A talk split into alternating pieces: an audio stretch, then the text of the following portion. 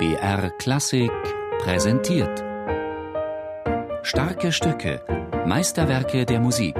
Immer samstags um 17 Uhr auf BR Klassik. Das Präludium, das ist eigentlich ein Stück, das geht über drei Noten. Die erste drei. Und ein kleines Läufchen, ein kleines Schuhlöffelchen. Das gleiche, das erste drei, aber jetzt sind fünf.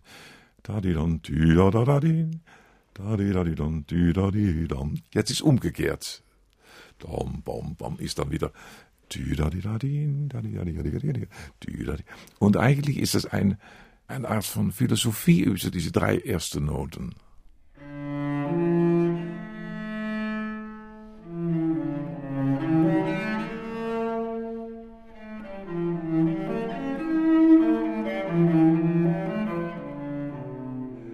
Muss man so ein Stück nicht so spielen, dass es wie ein Wurst immer weitergeht, als ob das eine lange Linie ist. Dann Kontrapunkt ist nie eine lange Linie. Kontrapunkt, das ist immer wie Puppenspiel nicht. Man hat, jede Hand hat man eine Puppe, so zwei, das ist Kontrapunkt. Aber man muss nicht das ist dumm. Gute Musik redet immer. Sagt der niederländische Barockcellist Anna Bilsma. Wie diese Musik redet, das muss der Interpret herausfinden und sich auf Spurensuche begeben. Wie sollen die Sechzehntel phrasiert und artikuliert werden, damit der Kontrapunkt hörbar wird? Die Phrasierungsbögen sind für Bilsma mit das Wichtigste bei der Interpretation der Cellosuiten. Da das Autograph zu den Cellosuiten von Bach verschollen ist, orientiert sich der Cellist vor allem an den Phrasierungen der Partiten, die Bach für Solo-Geige komponiert hat und die als Schwesterwerk der Cellosuiten gelten. Die zweite Quelle, an der Bilsma sich orientiert, ist die Abschrift, die Bachs Frau Anna Magdalena von den Cellosuiten gemacht hat. Man soll nicht so viel tun, einfach zuhören und mehr davon oder etwas anderes oder Unterschied machen oder wenn man singt, da di di, dann muss man atmen, da di dann, tü da di da di. Wenn man so ein Stück spricht, dann kommt man immer gut aus. Tu da di, di da dann, tü da da di. Di di dann, tü da di da di, da di da di dann, tü da di da dann. Und wenn man dann tut, wie man sagt, dann ist es immer gut. Einfach. Aber wenn man singt, dü, dü, dü, dü, langweilig. Durch seine intensive Beschäftigung mit den Cellosuiten von Bach kommt Anna Bilsma zu der These, Bach komponierte nur ein Minimum an Noten, die Musik wird eigentlich erst mit Hilfe des Gedächtnisses vom Zuhörer vervollständigt. Anscheinend macht der gute Zuhörer in die ersten Takte ein Orgelpunkt auf D. Das ist das D noch immer drin, vier Takte lang. Und das Cis, das ist am zweiten Takt am ersten Ton, das ist dann eigentlich ein Dissonanz. Nou, das geht natürlich nicht, denn ein Dissonanz, das ist ein Gefecht von zwei Noten, die nicht konsonant sind. Aber ich habe nur einen Ton. Wo ist der andere? Im Kopf vom Zuhörer. So, wenn jemand das zuhört und hat das Klavier dabei und sie spielt die ersten vier Takte nur einen langen D, ein tiefe D, ein Bassnot, dann haben sie ihren Basso Continuo, mhm. geschaffen vom Zuhörer. Nach dem in sich gekehrten Prälud, in dem man vor allem über den D-Moll-Akkord nachgedacht hat, folgt die Allemande, ursprünglich mal ein Tanzsatz. Aber so eine Allemande, das heißt auch der deutscher Tanz eigentlich, aber die sind meistens langsame Stücke. Ich würde sagen, meistens kommt es so aus, ein Gespräch von zwei alten Freunden.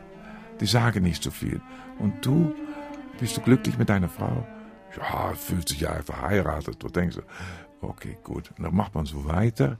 Das ist Plaudern. Es sind nicht einmal so viel äh, Dissonanzen und äh, in der zweiten Hälfte, dann wird es immer ein bisschen traurig, ein bisschen tragisch. In der zweiten Hälfte Anfang reden die von einem Freund, der nicht mehr da ist. Und dann in der Hälfte von der zweiten Hälfte nimmt man sich zusammen. Das ist das Leben und, und dann gehen die ganz freundlich wieder zum Ende. Das kann man immer finden. In der zweiten Hälfte immer so, so ein tragisches Moment und dann so ein Achsel, Achselzuge und dann geht's weiter.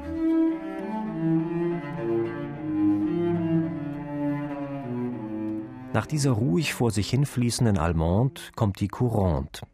In der D-Moll-Cellosuite von Bach ist es eine schnelle Courante, und auch hier legt Bilsma größten Wert auf die Phrasierung, denn im zweiten Teil der Courante verstärkt der große Bogen über mehrere Sechzehntel die unerwartete, plötzlich eintretende Modulation. Diese schnelle Courante steht ebenso im Dreiertakt wie die ihr nachfolgende Sarabande. Für Bilsma ist es wichtig, in den Dreiertakten eine Hierarchie der schweren und leichten Schläge festzulegen. Bei der Sarabande sind die ersten beiden Schläge gleich schwer, der zweite kommt jedoch etwas früher.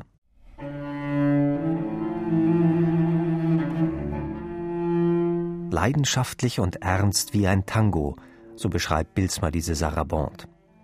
Danach folgen zwei Menuette, die einzigen Tanzsätze der Suite, die zu Bachs Zeiten noch aktiv getanzt wurden.